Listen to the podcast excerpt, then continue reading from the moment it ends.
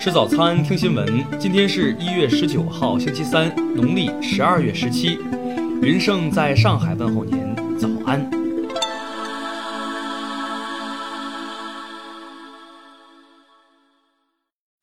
首先来关注头条消息。一月十七号，中建二局广州分公司欠薪不还，威胁农民工的事件引发关注。据悉，有农民工反映，中建二局总包的。黄埔南港万达广场项目存在拖欠农民工工资情况，班组长林某联系中建二组项目经理周某索要工资，对方表示来搞嘛，你来跟二局玩，你玩得过吗？随后经媒体报道，中建二局广州分公司迅速与被欠薪农民工林某所在的砌筑班组进行协商，支付了劳务款项。同时，中建二局广州分公司还要求项目经理周某就不当言论向林某当面道歉。一月十八号，中建二局新闻发言人表示，发表个人不当言论的周某已经被行政撤职。目前，二局已成立调查组，开展相关调查核实工作，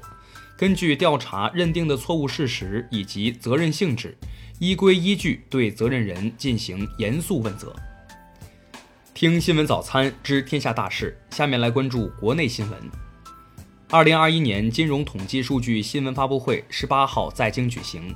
中国人民银行副行长刘国强表示，当前金融机构平均存款准备金率是百分之八点四，进一步调整空间变小，但仍有一定空间，将根据经济金融运行情况以及宏观调控的需要使用。国家发改委十八号举行新闻发布会表示。今年的宏观政策，除表示要突出稳字当头，政策发力适当提前外，还指出有收缩效应的政策要慎重出台。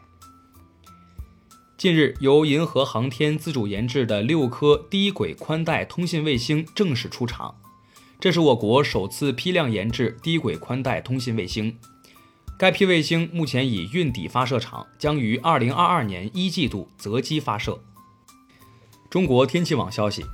一月二十号至二十四号，我国中东部今年以来最大范围雨雪天气过程来袭，陕西、河南、湖北部分地区有大雪，广西、江西、湖南局地暴雨。之后二十五号至二十七号，新一轮雨雪无缝衔接。北京市海淀区疾控中心主任江初表示，本次北京新增本土新冠肺炎确诊病例收发过程的阳性国际邮件。在检测过程中体现出的病毒量和存活时间都超出了预期。国务院联防联控机制春运工作专班十八号消息，春运第二天，全国预计发送旅客两千五百三十点五万人次。武汉大学消息，十八号，武汉大学教育发展基金会收到总额七千八百万元的捐赠款，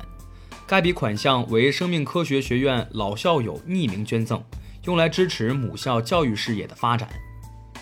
香港特区政府卫生署卫生防护中心十八号公布，香港铜锣湾一家宠物店的一名女店员感染新冠变异病毒德尔塔毒株，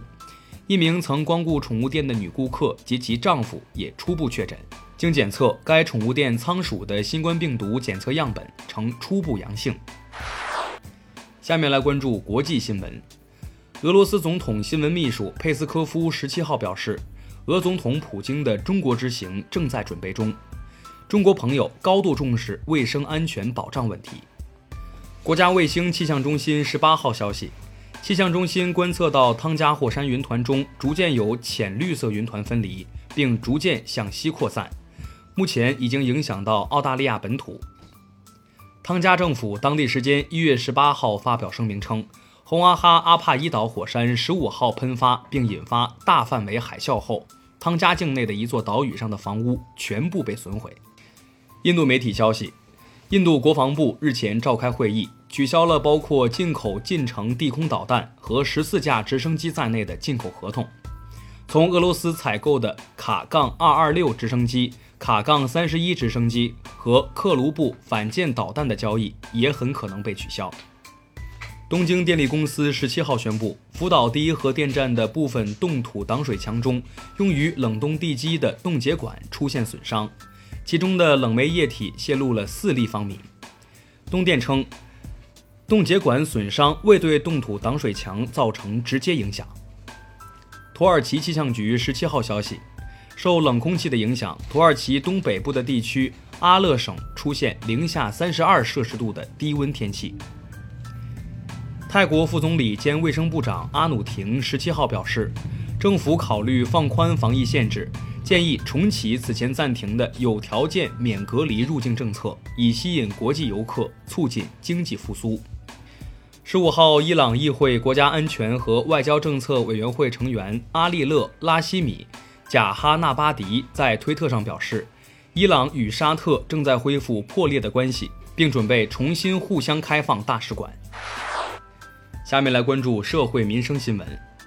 西安一隔离点防控专班负责人李钊在隔离酒店连续奋战二十六天后，于十五号因心源性猝死抢救无效离世，年仅四十九岁。在西安高校实行封闭管理情况下，西安交通大学创新港校区电气学院一名研究生十八号私自驾车离开港区。躲过高速口收费站交警检查，一路开车至成都。十七号，广西龙林十六岁男子吴某因在朋友圈发表“龙林怎么还没灭团啊”的不当言论，涉嫌寻衅滋事行为，公安机关已依法立案处罚。十八号，山东日照一医生疑似在网上直播妇科手术片段，警方收到举报后，当日已将涉事医生厉某抓获。目前已立案，案件正在进一步侦查中。十八号消息，中国国内最大规模的菌群移植治疗自闭症患儿临床研究已经启动，共有十余家来自上海、山东、河南、河北、深圳、海南等医院将会参与这项研究，目前正在召集志愿者家庭加入。最后来关注文化体育新闻。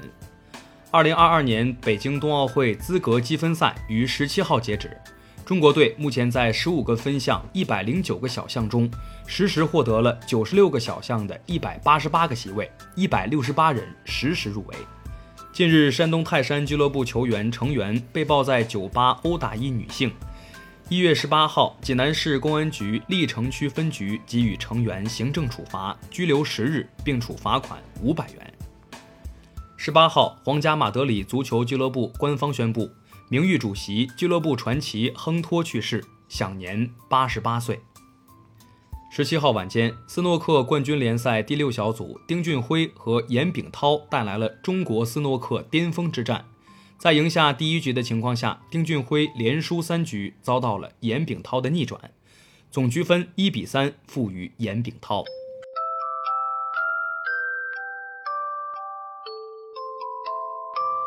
以上就是今天新闻早餐的全部内容，咱们明天不见不散。